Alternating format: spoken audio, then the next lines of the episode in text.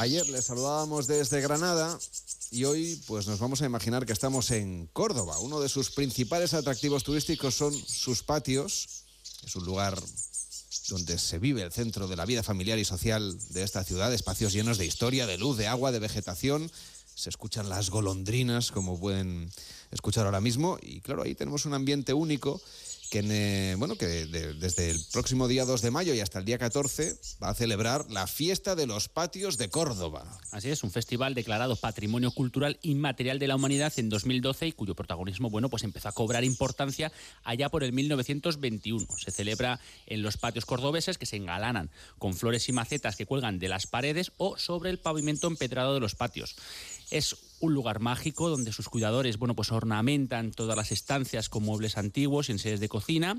Eh, esta imagen que todos tenemos del patio cordobés es herencia un poco de la casa islámica que caracterizaba una construcción de fachadas orientadas hacia el interior, que es donde se está más fresquito y donde realmente pues tiene lugar todas las actividades de la vida. En esos muros ciegos que protegen la, la casa, pues es donde se ponen pues todas esas flores. La verdad es que es una cosa maravillosa, una fiesta muy tradicional que comenzó a través de los propios vecinos de los barrios, que se daban premios unos a otros, y esto pues daba prestigio a las familias dentro de la comunidad. Poco a poco se fue convirtiendo en un reclamo turístico y en mayo pues mm, los dejan todos abiertos para que la gente los vea y también de su opinión. Pues nada, a partir del próximo día 2 de mayo y hasta el 14 de mayo pueden disfrutar ustedes de esa fantástica fiesta. Así es, hay algunos patios que llegan incluso a tener 400 macetas a una altura de 2 y 4 metros. ¿Y sabes tú, la melo cómo lo riegan? Pues ni idea. Pues con una caña. Tienen una especie de aparatito ahí tradicional, que es una caña con una lata, y con eso van regando una por una todos los días las 400 Tecnología tradicional, pero que funciona. Hombre, eso es una maravilla. Además, llegan a todos los sitios. Y bueno, pues la verdad es que la ornamentación es maravillosa y la gente pues se lo, se lo trabaja mucho, ya decíamos, como, como una cosa de, de herencia, de familia, de, de padres a hijos. La verdad, el acceso es gratuito yo recomendaría que empezaran un poco a visitarlo si tienen la suerte de estar en Córdoba por el barrio San Basilio, ¿no? por su cercanía a la judería. Y, y bueno, pues esto hay que disfrutarlo en tranquilidad, en silencio y con mucha calma.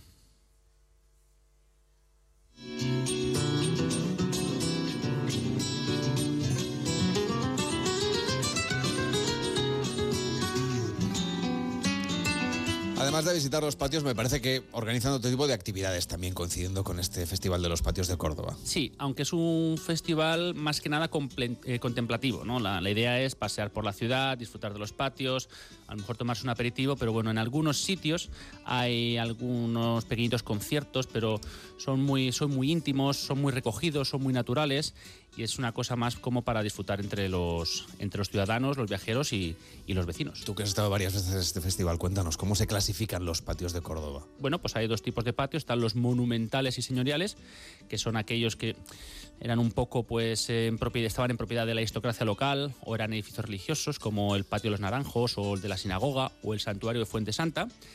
Y por otro lado están los patios de concurso, que son todos aquellos que han participado en el concurso municipal desde 1921 hasta la actualidad. Dentro de ellos pues hay dos tipos de clases, según las modalidades, están los patios de arquitectura antigua y los de moderna o renovada. Los primeros son aquellos mm, construidos hasta la década de los 70 y conservan bueno, pues esas características estructurales que todos reconocemos en un, en un patio de Córdoba y los buenos pues nada, son aquellos que se han tenido que con el paso de los tiempos pues eh, modificar o, o reconstruir. Victoria, que hay tantísimas plantas, hay mucho trasiego, imagino, ¿no? Mucho trabajo para cuidar bien un patio cordobés. Bueno, es una locura. La verdad es que hay algunos días, sobre todo ahora que llega la floración en mayo, que es que toda la familia se dedica en exclusiva a cuidar estas, estas plantas. Lo que pasa que es una cosa pues muy del día a día, ¿no? No es un esfuerzo muy grande. Es como, para ellos es como ir a por el pan. Una rutina, ¿no? Una rutina, exactamente. ¿Y cuáles son los secretos para tener un patio cordobés como Dios manda? Esto me ha encantado, porque a mí sabes que me encantan me encantan las flores y me encantan los patios. Y esto ya, mira, ya escuchamos el agua de las fuentes. El secreto, mejor plantas viejas que nuevas. Así que no sembremos mucha maceta nueva, porque esos geranios antiguos de 4 y 5 años, aunque en invierno estén un poco torcidos y tal, luego cuando llega la floración hacen unas moñas de flores pre- preciosas.